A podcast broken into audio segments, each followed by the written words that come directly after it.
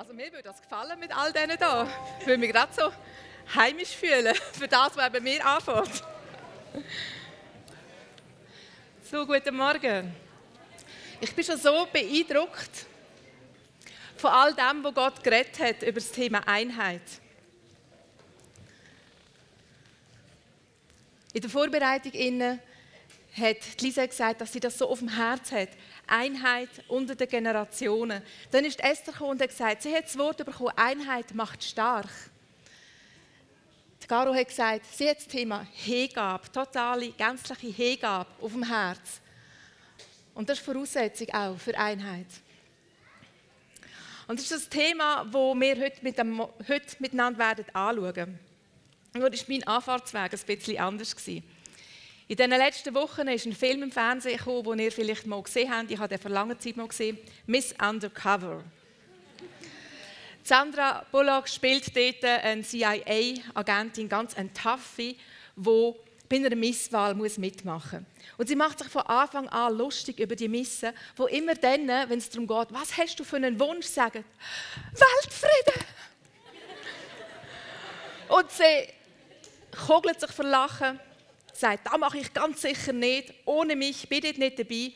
Am Schluss, am Ende des Films, wo alle Probleme gelöst sind und sieht, Miss Wald gönnt, was sagt sie, was sie sich wünscht? Weltfrieden! und es ist ein Prozess durchgegangen von ich lache die Messe aus, weil die haben keine Ahnung, dass das nicht funktioniert. Ich weiß, wie das Leben wirklich geht. Als CIA-Agentin sehe ich alle die schlimmen Sachen. Habe sie erlebt als Kind. Ich bin gemobbt worden auf dem Schulhausplatz und ich weiß, das funktioniert nicht. Bis zu dem Punkt, wo sie sagt, ihrem Herz, ich habe die kennengelernt.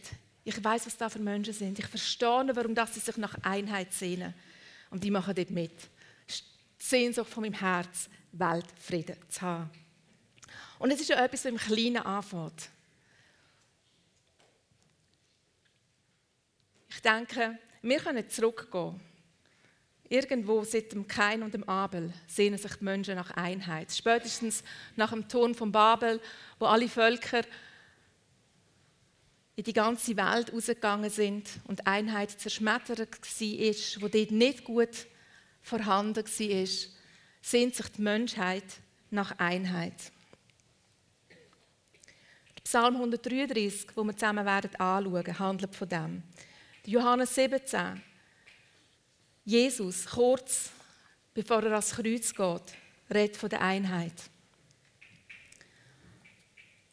Und wir werden das zusammen anschauen. Psalm 133 ist ein Wallfahrtslied von David. Und ihr müsst wissen, es hat so ein paar Wallfahrtslieder. Das sind die Lieder, die die Juden gesungen haben, wenn sie auf Jerusalem gegangen sind. Sie haben ein bisschen rauf müssen gehen. Und mir gefällt das so, dass in dem Moment, wo sie auf Jerusalem gegangen sind, der Ort, wo sie Gott arbeitet haben, wo sie Gott begegnet sind, sie sich mit dem Thema Einheit haben müssen befassen. So lesen wir einmal miteinander. Siehe, wie gut und lieblich ist es, wenn Brüder in Eintracht beieinander wohnen. Wie das köstliche Öl auf dem Haupt, das herabfließt, auf den Bart, auf den Bart Aarons. Das, das Silvan hat mega Freude gehabt, der Predigt. Das herabfließt bis zum Saum seiner Kleider. Wie der Tau des Hermon, der herabfließt auf die Berge Zions. Denn dorthin hat der Herr den Segen befohlen, Leben bis in Ewigkeit. Siehe, Erste Vers, siehe, wie gut und wie lieblich ist es, wenn Brüder in Eintracht beieinander wohnen.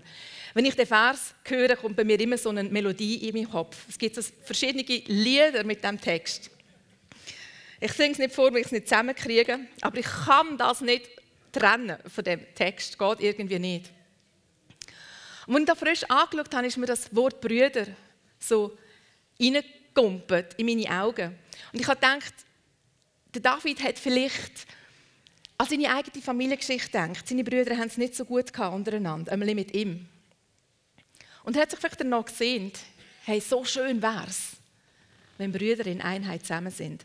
Vielleicht hat er ein bisschen weitergedacht und sich gesagt, okay, wir Juden, wir sind alles Kinder von Abraham. Wir sind alles Brüder und Schwestern untereinander. Wie schön wäre es, wenn wir als Volk Israel Frieden und Einheit hätten. Und vielleicht hat der ganze Bogen noch weiter gedacht, zurück an Noah und an Adam und hat gesagt, okay, wir sind alles Kinder. Wir sind alles Kinder von Gott, Brüder und Schwestern untereinander. Wie schön wäre es, wenn wir in der Einheit untereinander wären. Und wir haben schon gesehen, bei diesen Beispielen, die erzählt worden sind, von der Lisette, dass Einheit etwas ist, was so kostbar ist und gar nicht selbstverständlich ist. Du erlebst Mobbing auf dem Schulhausplatz. Du erlebst vielleicht Lehrer, die ihr Wissen nicht gerne teilen, die eifersüchtig sind aufeinander, wenn die einen nicht viel arbeiten und nur von den anderen ihre Materialien nehmen. Als Schüler siehst du rivalisierende Gruppen und vielleicht freust du dich jetzt, wenn du in die Lehre kommst und denkst, ah, endlich sind dieselben Kollegen, die etwas umeinander geschossen haben, die Kappen ab dem Kopf gerissen haben. Vielleicht sind die endlich nicht mehr dabei. Vielleicht ist mein Velo endlich safe und es wird nicht jeden Monat eines kaputt sein. Einheit. Gemeinden, so unterschiedlich sie auch mögen sein, reden nicht mehr schlecht übereinander, sagen nicht mehr, oh, ich bin die bessere Gemeinde, sondern können sich freuen ab dem, was der andere hat. Gemeinden, die in einer Einheit miteinander unterwegs sind, egal ob sie hier in der Schweiz sind oder irgendwo an der Elfenbeinküste. Familien, wo nicht Konflikt und Geheimnis und Misstrauen das Zentrum ist von ihrem Sein, sondern Einheit und Stärke. Ich denke, wenn ich jemanden von euch fragen würde, was er unter Einheit versteht, würde ich bei jedem irgendetwas anderes hören. Und ich habe gemerkt, es gibt eine Einheit, die von Gott herkommt, und es gibt auch eine falsch verstandene Einheit.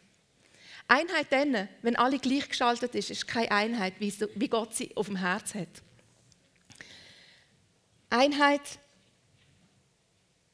wo entsteht, wenn sich niemand mit Meinung traut zu sagen. Wenn man nichts sagt bei Missstand. Wenn man einfach die Haltung und die Handlung oder die Meinungen von anderen übernimmt, damit man drin hineinpassen. Das ist nicht das, was sich Gott vorgestellt hat unter Einheit dann sind wir nur noch Kopien voneinander. Und jetzt nennen wir mal ein Puzzle. Stellt euch ein Puzzle vor. Und jedes Puzzleteil hat die gleiche Form und die gleiche Farbe. Da gibt es kein Bild am Schluss. Und wenn du es trotzdem versuchst, irgendwo einzusetzen, ist es wie ein Fleck im Bild. Wie ein blinder Fleck und es ist nicht sichtbar. Da wäre nicht Einheit, wie Gott sie auf dem Herz hat.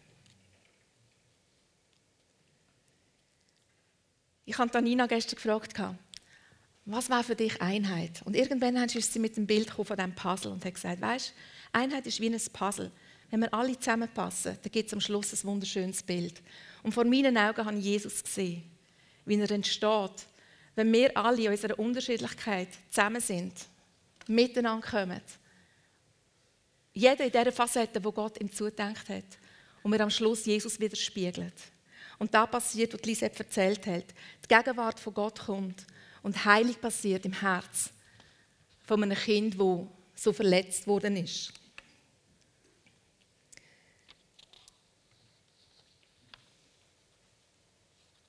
Wenn wir immer mehr zu der Person werden, wo Gott uns gemacht hat, dann wird Jesus in aller Schönheit und Macht sichtbar. Und das ist das, was er für uns auf dem Herz hat, für den heutigen Tag. Vers 2. Der David vergleicht Einheit mit zwei verschiedenen Sachen. Zum ersten vergleicht er es mit dem Öl, mit dem Salböl, wo der Aaron bekommen hat. Der Aaron ist der erste Priester, der erste hohe Priester der nach dem Auszug von Ägypten gesalbt worden ist. Er hat sich da nicht ausgesucht, er ist berufen worden dazu. Und man hat nicht einfach so ein kleines Fläschchen Öl über seinen Kopf hineingeleert, zum ihn heiligen, sondern, ich weiß nicht, da muss ein riesiges Horn sein oder mehrere Hörner, weil das Öl ist über ihn abgeflossen bis zum Saum von seinen Gewändern, sagt die Bibel. Und das Krasse ist, das Öl da hat verschiedene Zutaten gehabt. Und wenn jetzt der Aaron da zur Tür hineinkäme, würde ich das da oben schon schmecken. Weil da hat so einen Wohlgeruch gewesen. Das ist so intensiv gewesen.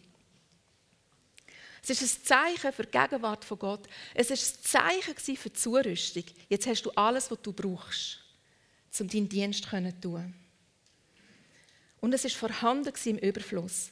Und genauso ist es auch für uns. Wenn wir kommen und Gott begegnen und wir die Ausgießung von dem Öl, von seinem Heiligen Geist erleben, dann sind wir ausgerüstet. Und wir sind ein Wohlgeruch für alle anderen. Und die nehmen das wahr. Die können gar nicht anders, als das Wort zu nehmen.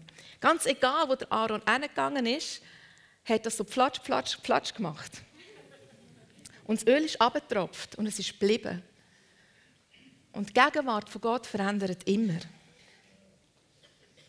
Also, der David sagt, wenn Einheit unter euch ist, ist das, wie wenn die Gegenwart von Gott, die zurüstende Gegenwart, da ist.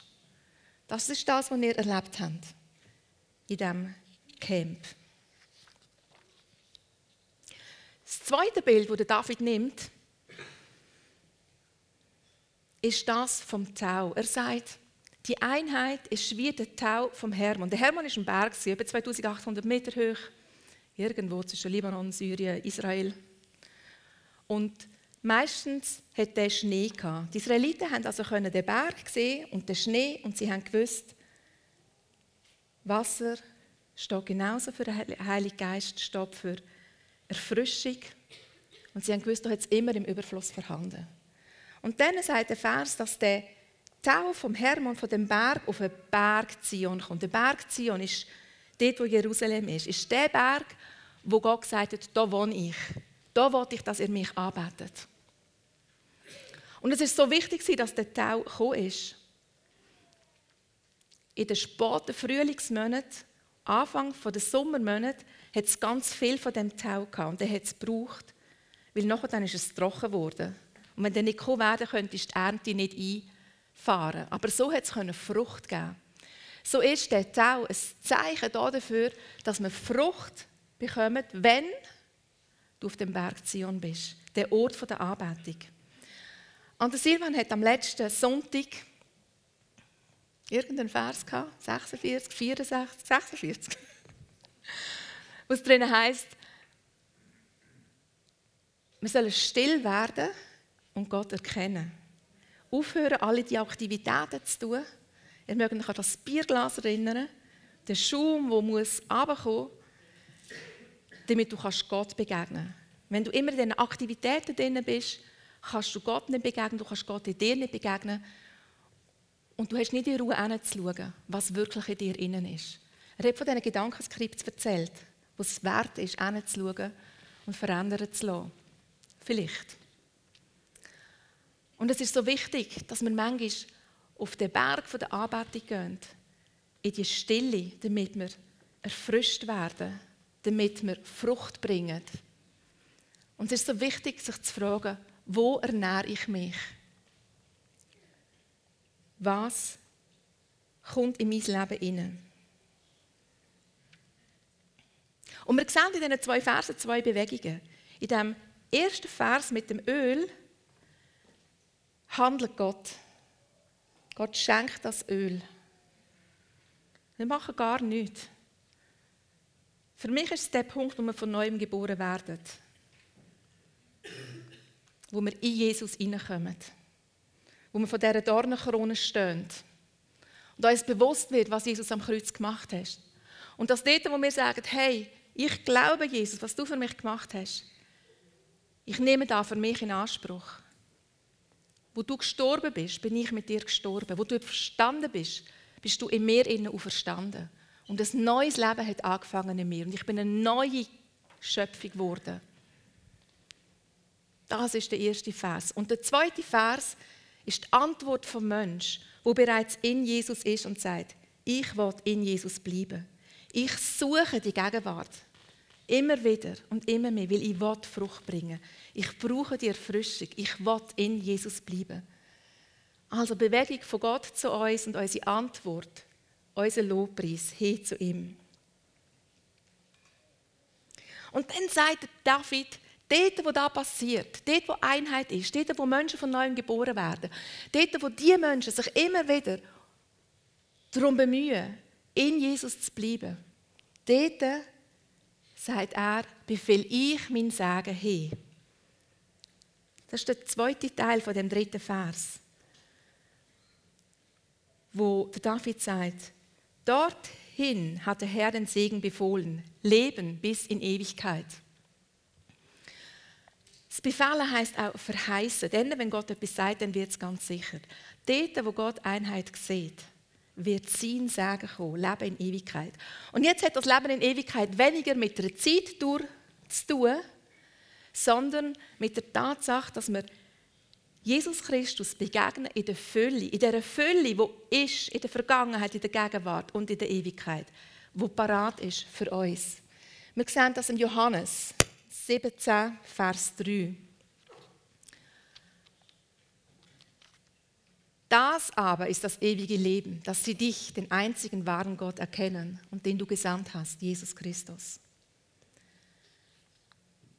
Das ist das ewige Leben und das ist der Sagen. Wenn wir Jesus Christus kennen, sind wir in der Fülle die Heime.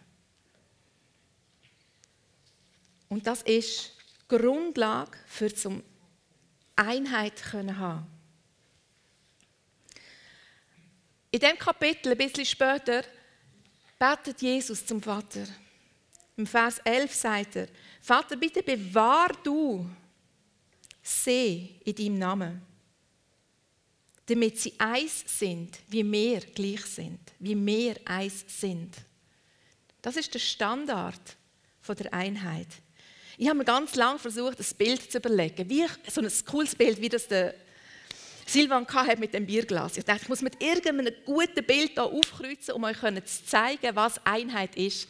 Und in der Bibel habe ich nichts Besseres gefunden als die Dreieinigkeit. Alles, was ich selber gefunden habe, habe ich verworfen. Die Dreieinigkeit von Gott, Vater, Sohn und Heiliger Geist, unterschiedlich und doch eins. Die haben nie Kretz miteinander. Da ist kein Streit, da ist kein Missverständnis. Da ist keine Frustration, da ist keine Spaltung. Ich habe nie irgendwo gelesen, dass Jesus den Heiligen Geist negativ beurteilt hat. Ich habe nie gelesen, dass der Vater negativ geredet hat über Jesus. Die erheben einander immer. Sie sind immer füreinander da, weil sie eins sind. Das ist Liebe pur, das ist Beziehung pur. Da ist nichts anderes. Da ist kein Egoismus um. Da ist nur Liebe, die sich verschenkt. Liebe, die der andere sieht. So, wir Menschen sind total unterschiedlich. Wir sehen verschieden aus, wir haben verschiedene Persönlichkeiten, wir haben verschiedene Vorlieben. Und wenn man so zusammen schafft, denkt man manchmal, eine Einheit funktioniert gar nicht. Das ist ein schönes Ziel, das unerreichbar irgendwo theoretisch in der Bibel steht. Aber Einheit ist auf dem Herz von Gott. Und er sagt, ich befähige euch dazu. Ich rüste euch aus. Ich zeige euch, wie das geht. Ich lebe euch das vor, damit ihr das versteht. Für ihn sind die Unterschiedlichkeiten nicht das K.O.-Kriterium, sondern er sagt, dass Einheit unsere Bestimmung ist. Dort, wo wir manchmal anstehen, freut er sich über die Möglichkeiten, die entstehen für ihn. Weil unsere Gemeinschaft, unsere Einheit gründet nicht auf unserem Menschsein sondern sie gründet auf Jesus. Und er ist der Schlüssel.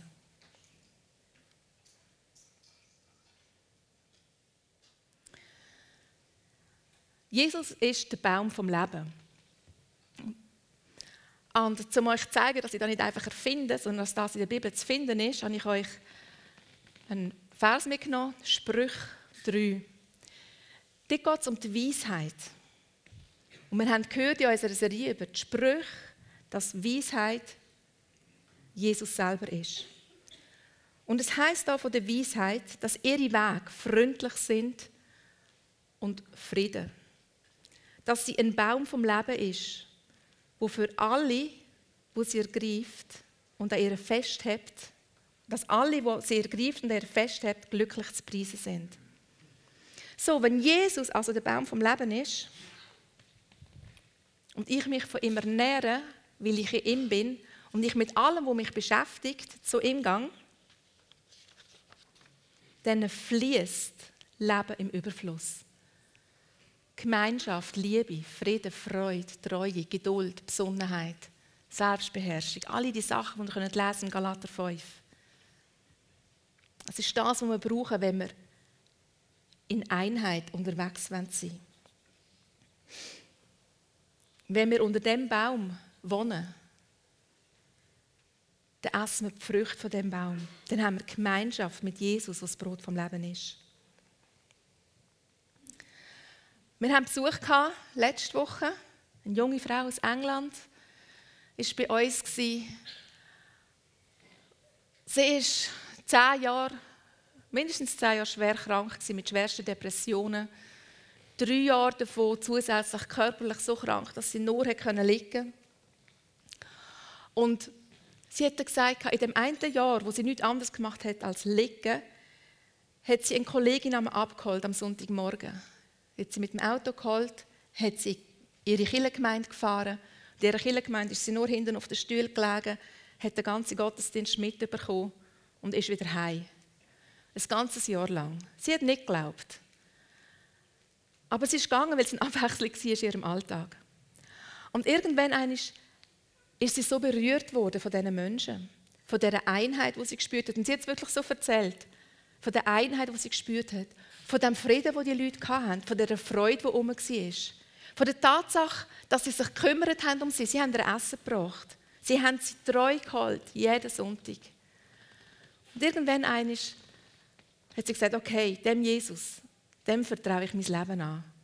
Wenn das Leben mit ihm so aussieht, dann will ich das auch. Und dann haben die Leute aus dieser Gemeinde eines an einem Sonntag zwei bis drei Stunden mit ihr einen Prozess durchgemacht, wo es einfach um Umkehr gegangen ist. Dass sie all das, was sie ihre Gedanken hatten, können loslassen und zu Jesus kommen. Und am Schluss von diesen drei Stunden sind alle körperlichen Krankheitssymptome weg gewesen.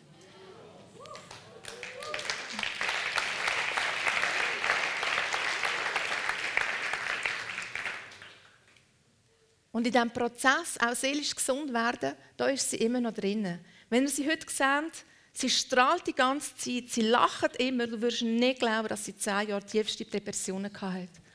Aber sie sagt, es ist nur ein Prozess. Es gibt Sachen, da ist Gott mich nur am gesund machen. Aber heilig ist das, was kommt, wenn der Segen von Gott fließt.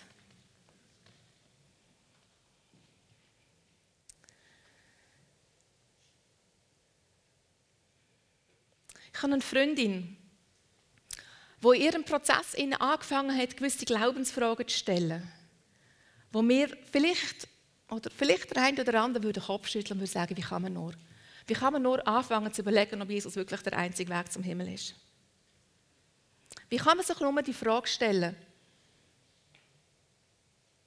was passiert mit denen, die Jesus nicht hören? Gehen die wirklich in die Hölle oder gibt es da nicht irgendwie eine Alternative? Und sie hat ganz, ganz viele Fragen, die sie angefangen hat zu stellen, weil sie die in der Kindheit nie stellen können. Und es war zwischen uns nie die Frage, ob uns diese Fragen irgendwie könnten einen Keil in unsere Freundschaft hineinbringen Nein, weil unsere Freundschaft wichtiger ist, weder das, was richtig oder was falsch ist. Die Frage nach richtig und falsch ist die Frage, die du dir stellst, wenn du zu dem zweiten Baum gehst, der auch in dem Garten Eden steht, der Baum von der Erkenntnis von Gut und Bös. Wenn du an dem Baum bist, ist das Erste, was passiert, dass dein Blick von Jesus abgewendet wird und du die Frage stellst, was ist richtig und falsch? Was ist gut und was ist böse? Und ganz ehrlich, ich habe manchmal so geheime Fragen. Haben Sie sich auch schon mal überlegt, was ist denn so schlecht daran, zu unterscheiden zwischen Gut und Böse? Also ihr seid alle geistig unterwegs, ihr habt die Frage nie gehabt, ihr habt die Antwort schon kennt. Aber ich habe mir da müssen überlegen, was ist so schlecht daran zu unterscheiden zwischen Gut und Böse? Weil das kann ja nicht falsch sein. Und dann habe ich gemerkt, ja Gott hat gesagt, ich will nicht, dass ihr von dem Baum esset, weil am Tag, wo ihr das macht, werdet ihr sterben. Warum? Wenn du nichts Böses kennst, musst du nicht unterscheiden zwischen Gut und Böse. Der Adam und Eva haben nichts, Gut, nichts Böses kennt. Sie sind in dieser Gemeinschaft mit Gott. Da war nur Leichtigkeit, Frieden, Freude, Vertrauen. Da war nichts anderes. Aber ab dem Moment, wo sie dem Baum gegessen haben, haben sie einen Schritt gemacht in ein Reich der Finsternis, in den Gesetzmäßigkeiten, die dort funktionieren, und sind in Kontakt gekommen mit Sünde, Tod, Schmerz, Zerstörung, all diese Sachen, die zwischen der Sünde und dem Tod liegen. Ab dem Moment haben sie anfangen zu unterscheiden, weil sie Kenntnis hatten von Gut und Böse. Wenn wir uns von dem Baum ernähren, dann gibt es je nach Veranlagung die einen, die extrem selbstzentriert unterwegs sind. Das heisst nicht, dass die immer sagen, ich habe im Fall schon recht und du bist der Allerletzte, du hast nicht recht. Das sind die, die die ganze Zeit alles hinterfragen. Mache ich es echt richtig? Bin ich echt richtig unterwegs? Höre ich echt Gottes Willen wirklich? Und sich drehen und drehen und drehen und nicht daraus rauskommen. Und schlussendlich kein Bein von das andere kriegen. Ich hatte eine Phase, da habe ich mich so danach gesehen, die Berufung von Gott für mein Leben zu kennen. Und ich habe monatelang habe ich bestürmt. Ich bin auf den Knie gelegen. Und ich weiß es so genau, das letzte Mal, als ich auf den Knie war, bei uns oben im Estrich, habe ich gesagt, Heilige Geist, es nervt mich so, es schießt mich so an.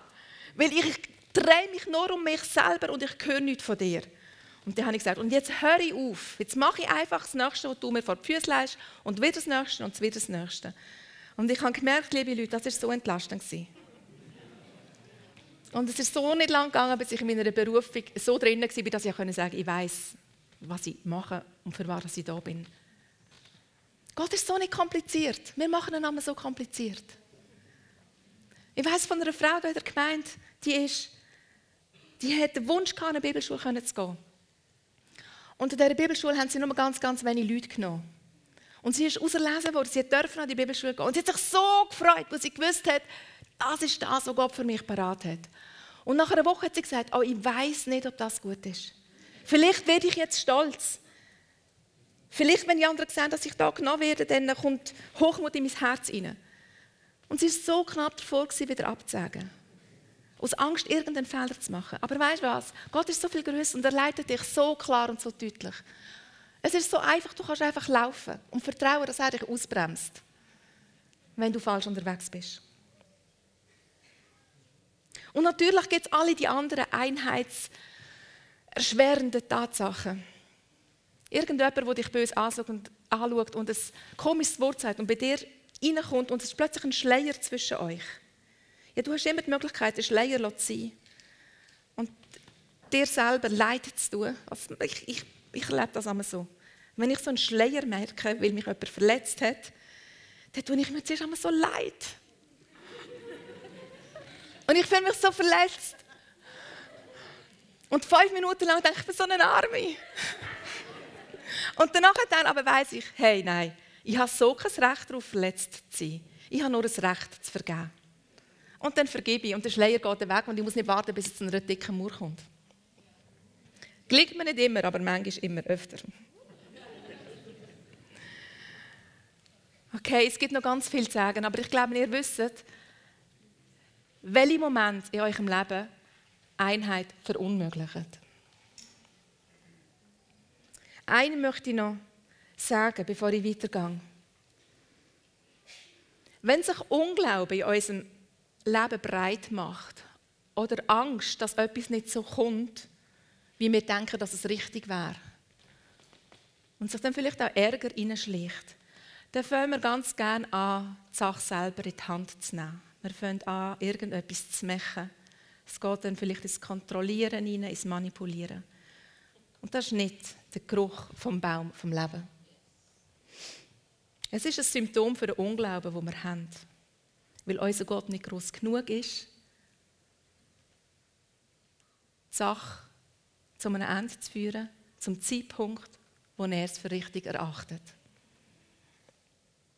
Und jedes Mal dann, wenn wir uns vom Baum, von der Erkenntnis von Gut und Böse ernähren, wenn wir dort unten wohnen, verändert sich unser Geruch. Wir haben einen Hund. Einfach um euch erklären, was ich meine. Und der liebt grusig stinkendes Essen. Schweineohren und so Zeugs. Ich meine, ich komme da nie mehr über, weil wenn er da frisst, der pestet er, du willst nicht neben ihm sein. Und so stelle ich mir das vor, wenn du wohnst oder den Baum von der Erkenntnis von Gut und Böse. Das ist kein Wohlgeruch mehr, der vor dir strömt, wie beim Aaron.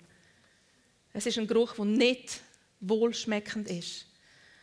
Und wenn wir den Link machen, zurück zum Puzzle. Wenn du ein Puzzleteil bist und du fährst an, so schmecken, dann will kein anderes Puzzleteil neben dir kommen. Und du wünschst dir wahrscheinlich Gemeinschaft wie nur etwas.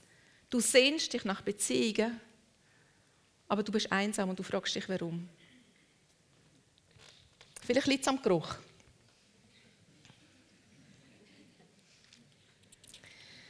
Für mich ist die Frage nach richtig und falsch ähm, wichtig geworden, weil ich gemerkt habe, dass ich in meiner Vergangenheit Entscheidungen immer gefällt habe mit dieser Frage im Hintergrund. Was ist richtig und was ist falsch? Und da gibt echt einen recht großen Stress, weil du keine Fehler machen willst. Du bist nicht sehr in einer grossen Lichtigkeit unterwegs. Und ich habe gemerkt, in dem Innen, dass ich immer richtig und falsch auf die Waagschale gelegt habe, habe ich es verpasst zu fragen, was ist denn wichtig für die Beziehung, links und rechts? Was ist für die Menschen wichtig? Was ist für mich wirklich wichtig? Und ich habe gemerkt, es gibt Sachen, die richtig sind, aber die dienen der Beziehung nicht. Und wenn wir beim Baum vom Leben sind, dann müssen wir dort bleiben. Was ist wichtig für die Beziehung? Was dient der Beziehung? Was dient der Einheit? Und damit meine ich nicht, dass wir Missstände nicht ansprechen sollen, überhaupt nicht. Ich meine nicht, dass wir Gewalt tolerieren sollen, gar nicht.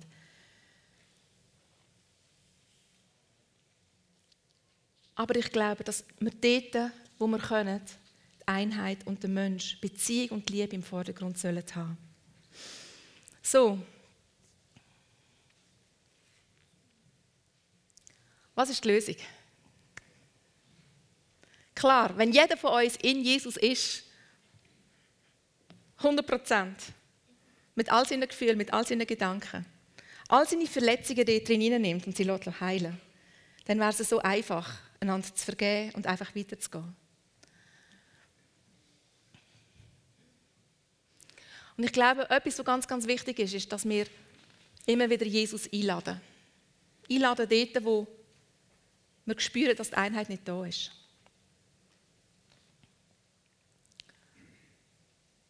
Miteinander vor den Thron kommen und Gott fragen, was er will. So oft sind wir auch in der Gemeinde verschiedener Meinung wie man den Worship könnte gestalten wie man richtig evangelisiert, wie man leitet. Und wir denken viel darüber nach und wir reden viel darüber. Aber ich glaube, manchmal verpassen wir es einfach, mit dem Ganzen vor Jesus zu kommen und ihn zu fragen, was er will. Weil ganz ehrlich, irgendwie, ich glaube nicht, dass Jesus schizophren ist. Ich glaube nicht, dass er der eine Person sagt, wir machen es so und der andere, wir machen es anders. Das ist nicht mein Gott, das ist eine Dreieinigkeit. Also liegt es an unserem Gehören. Es liegt an unseren Vorstellungen, an dem, was wir sehen. Und dann ist es wichtig, dass wir unsere Vorstellungen nehmen und vor das Kreuz tun und sie lassen sterben. So wie Caro gezeichnet hat, ein Bild voller Hingabe. Bereit sind zu sterben, damit Jesus in uns kann und die Einheit kann sein kann.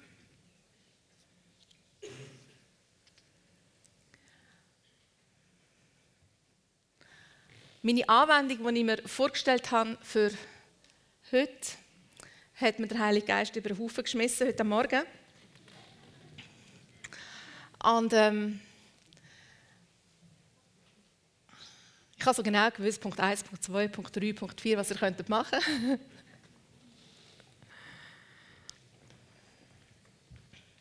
Und er hat mir gesagt, hey, wie wäre es, wenn du nicht um Vergebung bittest? Und ich dachte, okay, Herr, ja, das kann ich machen. Es ist so fest auf meinem Herzen, dass Einheit passiert in unserer Gemeinde.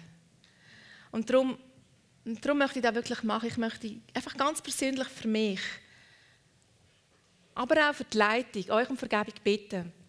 Dort, wo, wo ich Sachen gemacht habe oder Sachen unterlassen habe, wo wichtig ist für, für die Einheit, wo der Einheit nicht dient. Und ich möchte euch um Vergebung bitten, dort, wo wo ich viel über ein Problem nachgedacht habe und mit anderen geredet habe, anstatt Jesus einzuladen. Ganz persönlich. Und zusammen mit euch. Damit wir die Einheit erleben können. Damit er kommen kann und seinen Segen bringen kann Und ich bitte euch, mir und uns zu vergeben.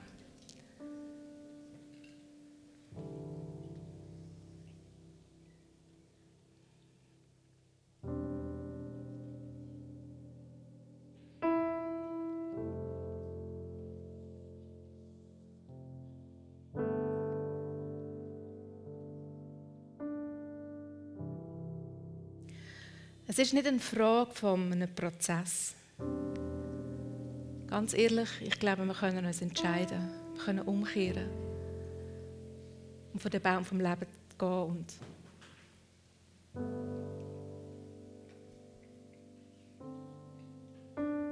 und Wiederherstellung erleben und, und sehen, wie Gott sein Segen einfach ausgießt.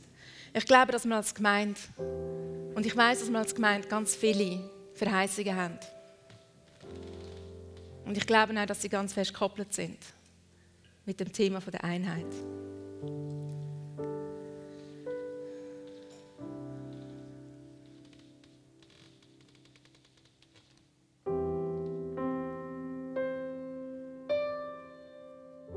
Und ich glaube, ich möchte euch einfach um zwei Sachen bitten.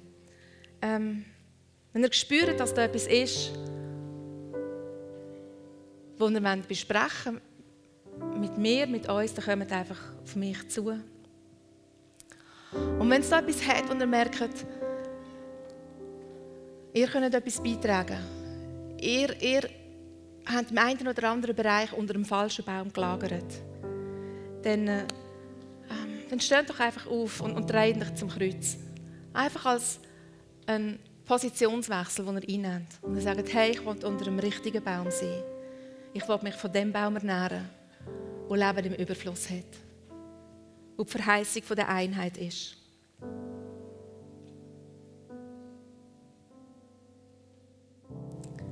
Weil wir dort die Fülle von Gott erleben. Nicht nur für uns, weil keiner von uns als Privatperson dasteht. Wir sind alle Teil in einer Familie, in einer Gemeinde, von einer Arbeitsstelle, von einer Nation. Und ganz ehrlich, ich wünsche mir so den Weltfrieden.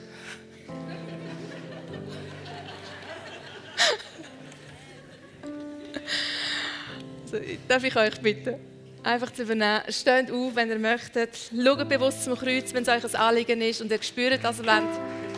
Abstand nehmen